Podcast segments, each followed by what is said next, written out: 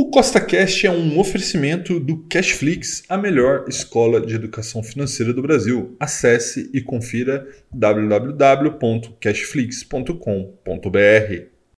No podcast de hoje, nós vamos dar continuidade na Copa do Mundo de Ações, onde acharemos qual é a melhor ação do Brasil e hoje teremos mais jogos da primeira fase entre as ações do grupo E e as ações do grupo F. Então, se você já gostou do tema desse podcast, segue CostaCast aí na sua plataforma, pois são três podcasts por semana, sempre com o mesmo intuito: colocar mais dinheiro no seu bolso. E lembrando, nada do que a gente fala aqui é uma recomendação, tá bom? Então vamos lá.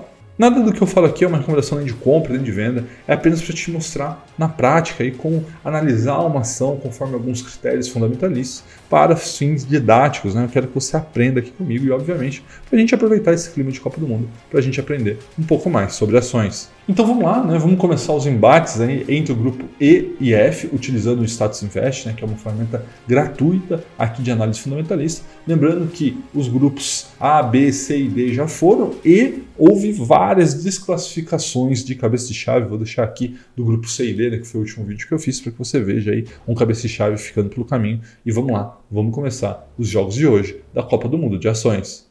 Bem, amigos do YouTube, chegamos aqui no Status Invest para dar continuidade na Copa do Mundo de Ações. E agora a gente vai ver o grupo E, né, onde temos os participantes aqui: Gerdau, B3, Telefônica e Lojas Renner. Também um grupo aqui só de gigantes. E veja que interessante, né? A B3, que era a cabeça de chave, ficou em segundo, né? A Gerdau conseguiu ultrapassá-la com 15 primeiros lugares contra 9 primeiros lugares da B3. Então vamos ver como isso aconteceu e veja aqui primeiramente os indicadores de valuation, né? A Gerdau realmente está num preço muito, muito mais interessante do que as outras, né? Veja que o PL de 3,5 vezes somente, o PVP aqui uma vez, né? que mostra que ele está negociando em linha com o seu valor patrimonial, o que só acontece aqui no caso da Telefônica. Né? Então, se você olha todos os seus indicadores de valuation da Gerdau, ela fica em primeiro, né? PV Bit, da PV Bit, enfim. Então, Gerdau nesse momento em um excelente momento de compra, porque valuation está muito descontado, mas não, é, embora, é lógico, o preço importa, importa muito, nem só de valuation vivem as empresas, né? A gente tem que olhar os outros indicadores e aí, olhando, por exemplo, o indicador de eficiência, nós vemos que B3 é um bruto do negócio, né? Veja que sua margem bruta é 89%, a margem líquida é 43%, então faz com que ela esteja em primeiro lugar quando a gente se fala aqui de indicadores de eficiência, né? Mas veja que também tem uma margem líquida interessante aqui em Gerdau, 16%, Vivo 11,9%, e aí, quando a gente olha Lojas Renner, né, um representante aqui do varejo e, aqueles que me seguem lá no Instagram, inclusive se você não me segue, é @scostarafael, é, o, eu não gosto muito de varejo justamente por causa disso, né? As margens líquidas são muito, muito baixas. Mas enfim, nos indicadores de eficiência, B3 foi muito bem. E agora, nos indicadores de endividamento, B3 vai muito bem novamente. Né? Por quê? Porque temos aqui uma dívida líquida por PL negativo. E o que quer dizer isso aqui, Rafael? Basicamente que não há dívida, né?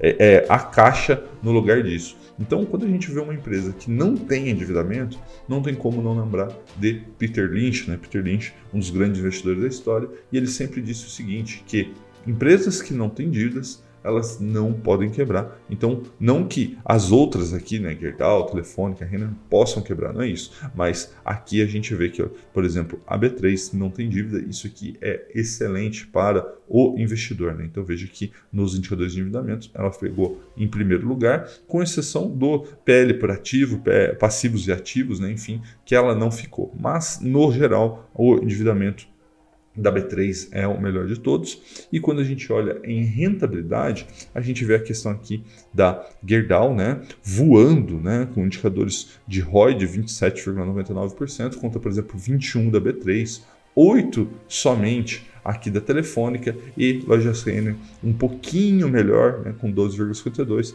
Então veja aqui algo que eu sempre digo sobre empresas cíclicas e empresas não cíclicas. Né? Gerdau é uma empresa cíclica então, a gente tem que tomar cuidado com esses indicadores, porque pode ser que eles estejam num momento, vamos dizer assim, muito favorável, mas esse momento pode passar em breve. Né? Então, eu simpatizo muito mais com um negócio como, por exemplo, B3 do que Gerdau. Mas veja aqui que nesse momento, né, a gente tem né, indicadores de rentabilidade melhores até na Gerdau do que na B3 e indicadores de crescimento. A B3 vai muito bem, né? cresce aqui suas receitas 34% ao ano, seu lucro 24% ao ano e fez com que ela conseguisse ficar em segundo. Tá? Então, os classificados desse grupo, em primeiro, Gerdau né, desbancou a B3 que era a cabeça de chave, mas a B3 também conseguiu se classificar, tá bom, pessoal? Então vamos lá. Agora vamos dar uma olhada no grupo F aqui da Copa do Mundo de Ações. E bom, pessoal, chegamos aqui no grupo F, onde temos Clabin, Ambev, BTG Pactual e Rumo, né?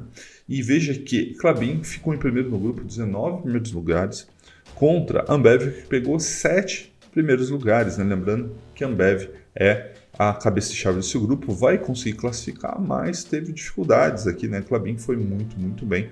Então vamos ver aqui como isso aconteceu, olhando principalmente aqui os indicadores de valuation. Né? Veja que sobre qualquer ótica de valuation, praticamente é, Clabin é uma grande compra nesse momento perante os outros negócios, né? E aqui é importante a gente lembrar o que eu acabei de dizer no outro grupo, né? Que no caso, o Clabin é um negócio que ele é cíclico, né? Então a gente tem que tomar cuidado com negócios cíclicos porque eles têm momentos muito bons e depois momentos que não são tão bons assim, né?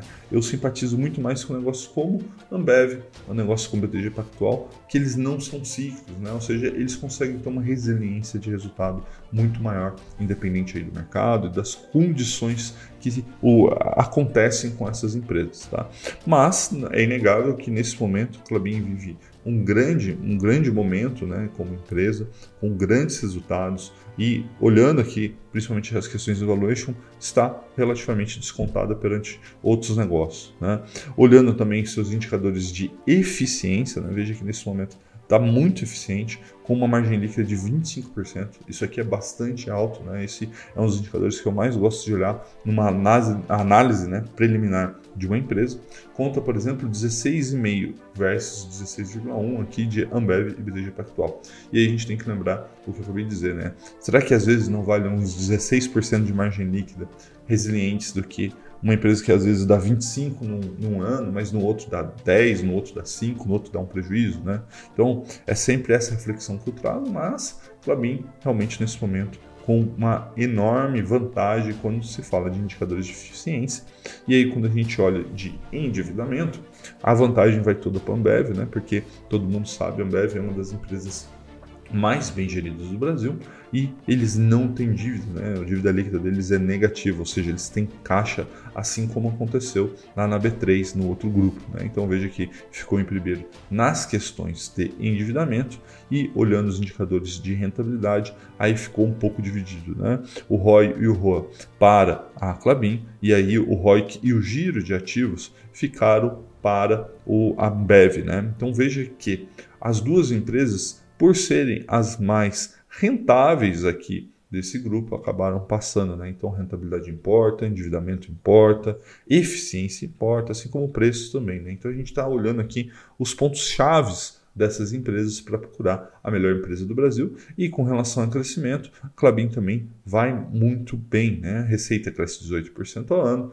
14% ao ano os lucros. Né? Então veja que foi um grande, grande resultado da Clabin, por isso que ela ficou em primeiro e segundo ficou a Ambev. Né? Então agora vamos ver como que ficou as oitavas de final entre os grupos E e F que já foram definidas.